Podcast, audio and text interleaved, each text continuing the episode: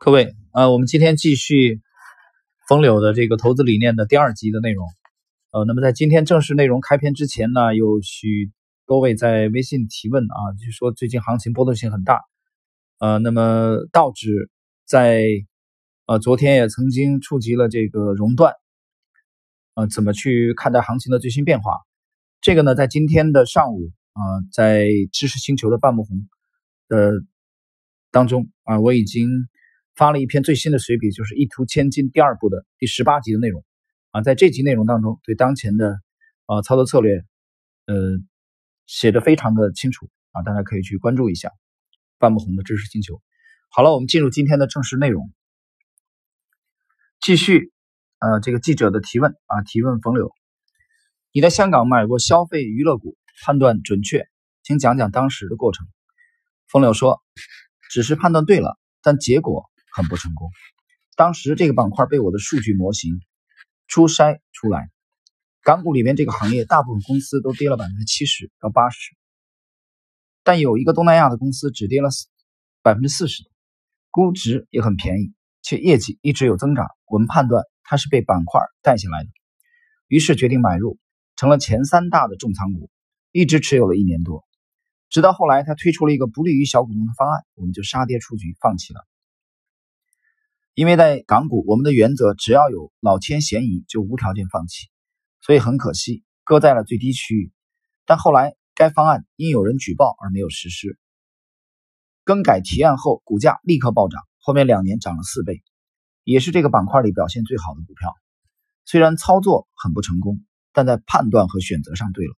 只是回想起来还是有点遗憾，毕竟是个很重要的仓位，且拿了很长的时间，又在最低区域放弃。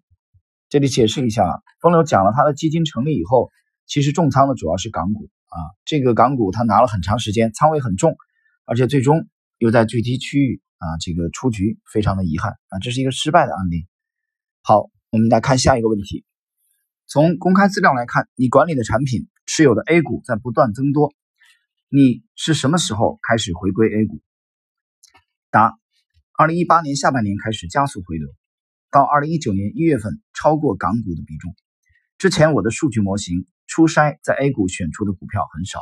我解释一下啊，从第一集我们就讲了，高毅资产的传奇的基金经理人冯柳，其实他的选股的依据主要也是依据他的模型。在这里边，他再次强调，他的数据模型在 A 股筛的股票数量比较少的时候，他基本上是离开 A 股的，不做的。然后接着讲，我们继续冯柳的。这个回答，二零一八年开始逐季增多，这个季是季度的季啊。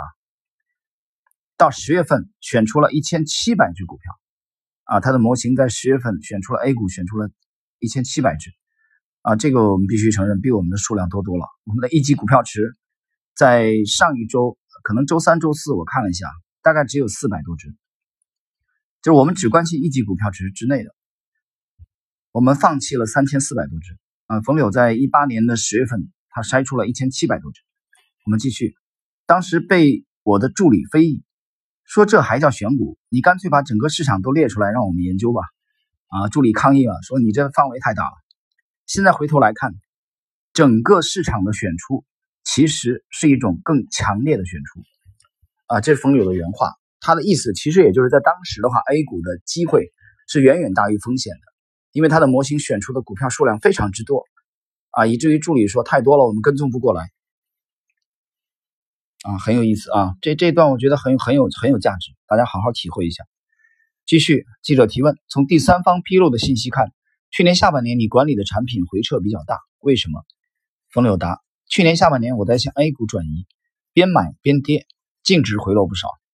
有朋友说现在是熊市，等一天就可以便宜三五个点。为什么不等等再买？我说那不是我的风格，我是心动即行动，我不会去猜到底会跌到多少，而是我能接受即可。当然，你事后来看是可以便宜百分之二十，但这重要吗？你只看到这一次买贵了二十个点，但还有很多次你会比等待犹豫的人买便宜了百分之二十。拉长时间来看，可能都差不多。但是可以减少你百分之八十的工作量和等待。啊，这里边我们能看到冯柳鲜明的这种啊风格啊，他他就是我之前看过一个他的访谈，他讲他不是特别的注重啊选时，他对选时不是特别的注重，他反而讲他注重心动即行动，他看上他就买。继续，想找到一个更好的时点，其实是一种贪婪。经常有人来问我怎么择时，我说最好的择时就是不择时，只要是我能接受的价格就可以，这样会减少大量的焦虑和纠结，也不会给未来留下工作量。如果看好一只股票，认为在八到十二块之间都可以买，现在是十块钱，有的人会想，现在正在下跌，下个月还有不好的消息，可能会跌到八块，等它跌到八块钱再买，这实际上是给自己留下了一个日后需要解决的工作。市场是很复杂的，它可能没跌到八块，却涨到了十一块，你买不买？可能还会到十二块，你耗费的心力就会非常多，而且在等待与观测的过程中，会增加很多心理需求，这些需求未来都可能会牵引和误导自己。从大样本的角度来说，如果时间足够长，交易足够多，这次等到了八块，下次可能被迫在十二块买，结果是差不多的。我很少从单个行为去考虑操作模式。更多是从系统的角度去看，怎样是最省事、最持续的工作方式。我们通过这一段啊，大家可以看到冯柳的智慧啊。我觉得从这个角度来看，他其实已经是一个哲学家了。从我们第一集在昨天的讲到他讲的大自在啊，他对佛教是有相当的研究的。再到今天的这个不择时啊，他认为最好的择时就是不择时。他认为价格已经基本上到位，他就会买，动手开始建仓，开始买。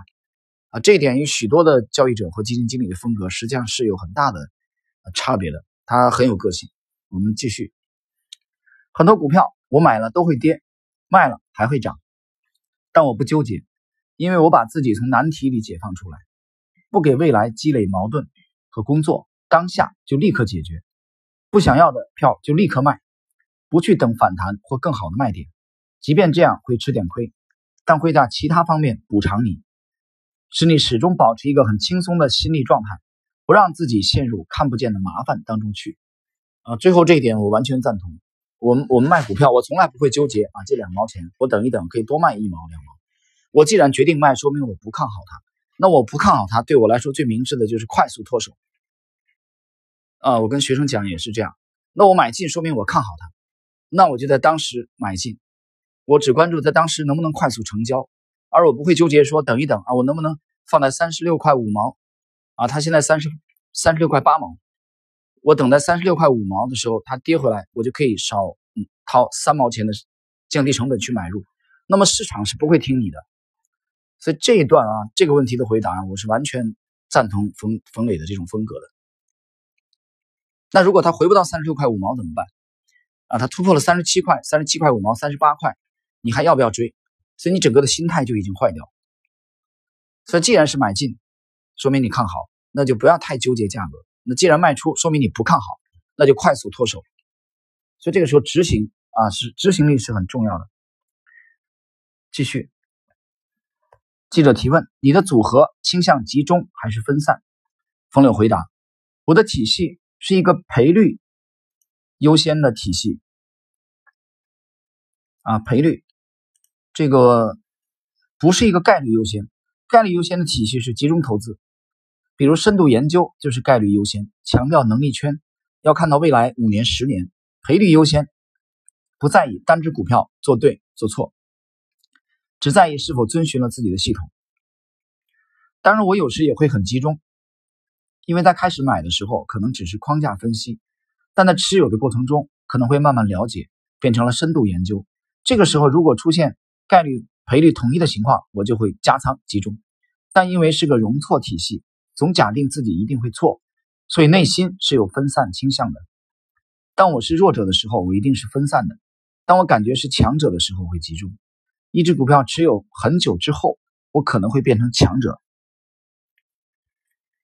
这时候可以去做真正的逆向，去做观点的交换，而弱者做的只是假逆向而已。这里我们解释一下，冯柳一开始就讲他是一个弱者的体系啊，他也就是更好的先把防守做好，他先追求不亏。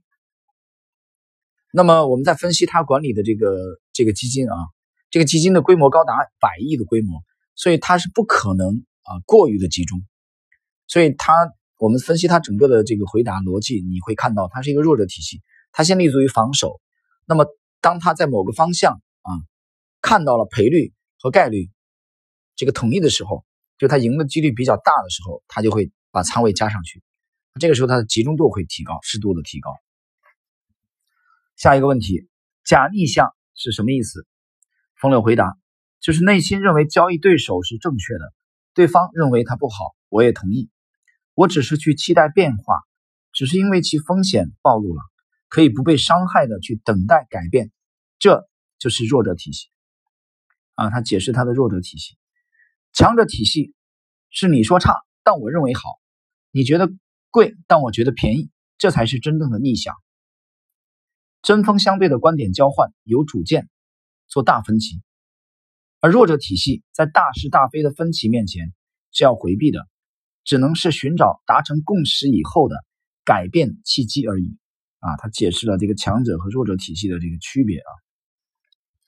记者继续问：逆向买入是因为买的便宜，有足够的安全边际，好公司与好价格。哪个更重要？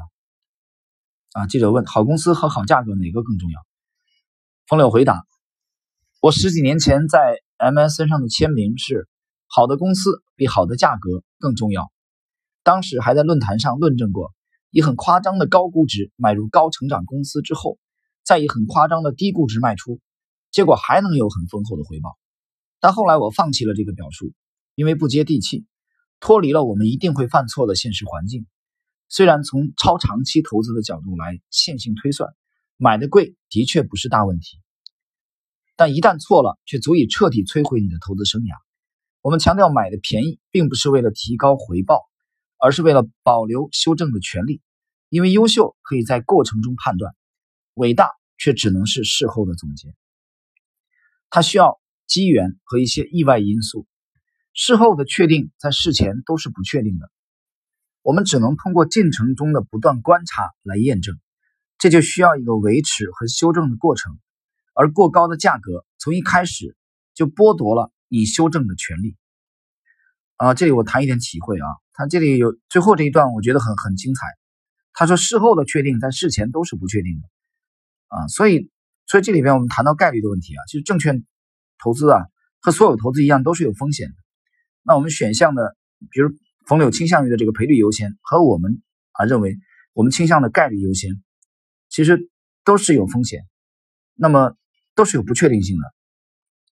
在这个过程中呢，在交易的过程中，我们会不断的通过，我们主要是通过对价格的观察来修正。那么这个冯柳讲，动态这过程中是需要一个维持和修正的，但如果你介入的价格过高，啊，他从一开始就剥夺了你修正的权利，所以他对早年的这个啊过高的介入这个价位，还是这种观点还是有一定的反省，或者说有一定的修正啊。这个我之前解读威廉奥内尔和他的这个徒弟戴维瑞恩的时候，我讲了这师徒俩有一个区别，就是戴维瑞恩认为过高的市盈率啊是一种风险。但是，威廉奥内尔就认为市盈率这个指标的存在几乎是多余的，他根本不看重市盈率。好，我们继续今天的这一集的最后一个问题。记者问：“你一直保持高仓位操作，为什么？”啊，我们来看风柳的回答：高仓位是股票与股票之间的比较。每次调整都在上次的标准之上进行，而仓位选择需要在现金与股票之间切换，是股票与现金的比较。每次都回到了最初的原点，前者的持仓结构在优化，在迭代，可以形成一个不断自我更新、自我优化的机制，符合复利的原则；后者则是单利原则。二零一五年底，我刚进入港股时，买的也不全是好公司和好价格。但因为组合在不停的优化，并没有受到很大的影响。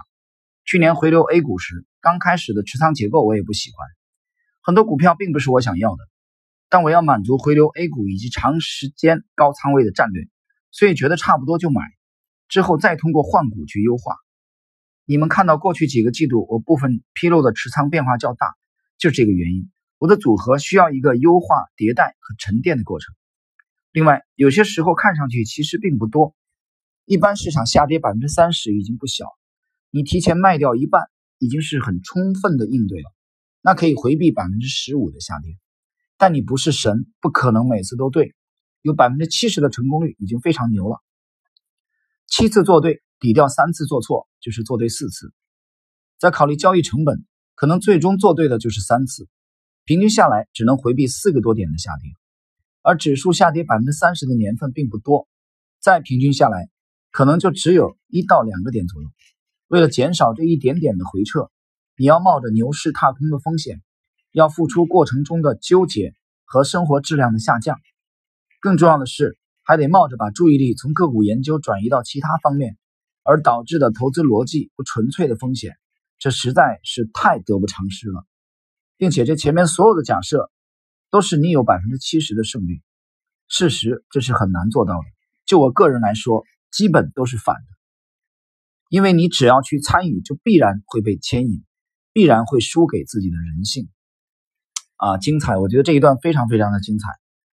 这一段更加鲜明的突出了他的个人特点啊，他不会去为了他通过大数据的这个统计啊，你你听他整个的回答啊，他是一个非常有哲理的人。他很看重大数据的分析比对的结果，他认为分析下来可能只差一两个点啊，我不会为了这一两个点去降或降低生活质量，或给我一个这个百亿基金的管理人的基金经理啊，凭空制造出很多的焦虑，给未来留下来很大的工作量啊，这都是冯柳认为是操作中的大忌，他不愿意去承担这些纠结，所以他的心态啊，他对操作者的心态是非常非常看重的，保持一个轻松的心态。而不会去在意啊这一两个点的啊这个利润，所以从这个方面，他是一个很善于从啊从哲学的这个角度啊去看待问题的基金经理啊，这也是他的很突出的一点。好了，各位，呃，我们今天的风柳的投资理念的第二集的内容啊就到这里。